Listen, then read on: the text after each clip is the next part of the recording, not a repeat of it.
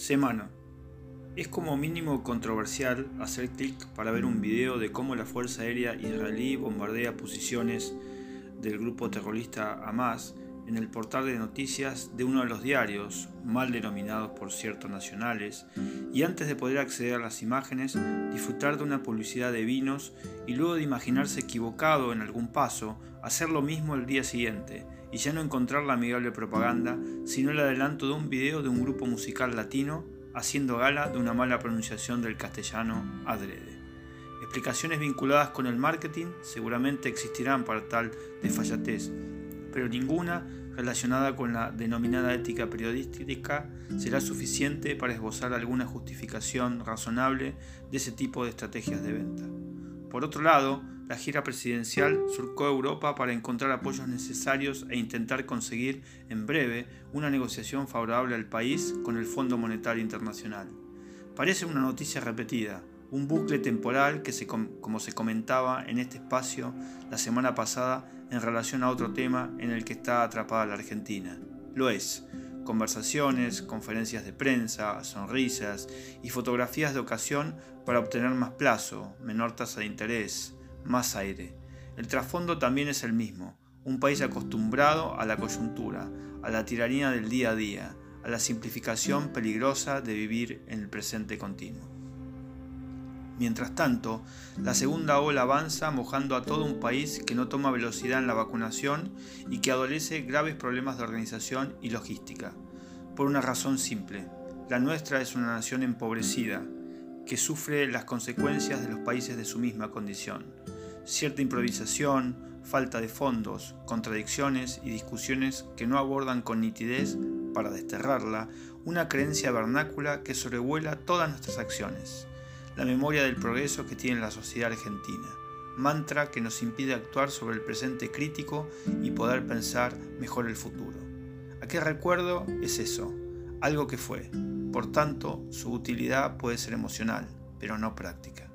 Y nuevamente las escuelas y su presencialidad, al menos en distritos como el nuestro, que ingresaron esta semana en la glacialmente denominada fase 2. La posición de este medio es sencilla, las escuelas no deben cerrar por principio.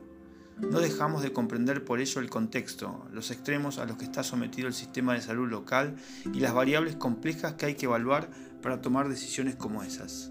Pero no por ello dejamos de explicar nuestro punto de vista que se sostiene, entre otras razones, en la solvencia y el profesionalismo que han esgrimido las distintas comunidades educativas en el cumplimiento de las medidas sanitarias y los protocolos. Tampoco dejamos de interrogarnos. Si la metodología funciona bien, ¿por qué cerrarlas en su totalidad y no buscar una alternancia intermedia evaluando caso por caso la realidad de cada una?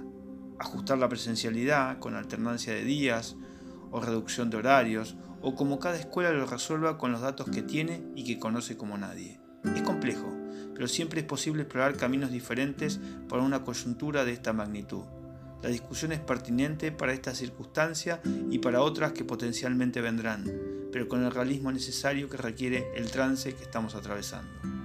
Luego de un año sin clases presenciales y con un inicio que pudo organizarse con éxito, no tiene mayor sentido el retroceso en bloque.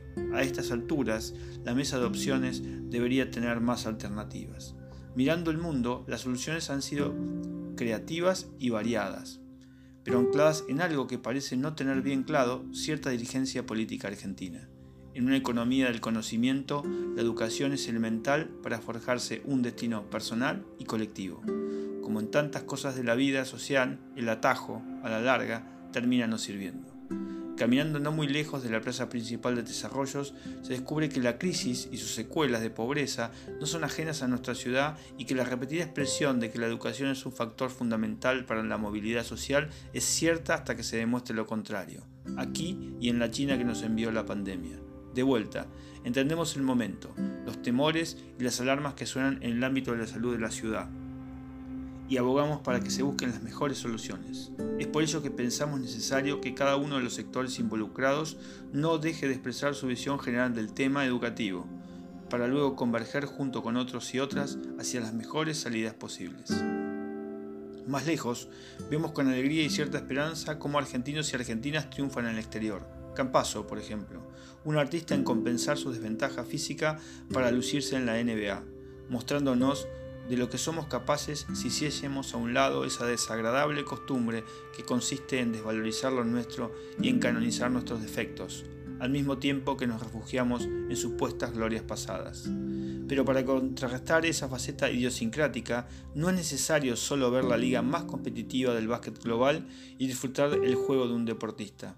Basta solo con acercarse a cualquier escuela de nuestra ciudad y observar a un niño o niña llegar a su aula, saludar a sus docentes y encontrarse con sus amigos, compañeros insustituibles en la aventura fascinante del aprendizaje.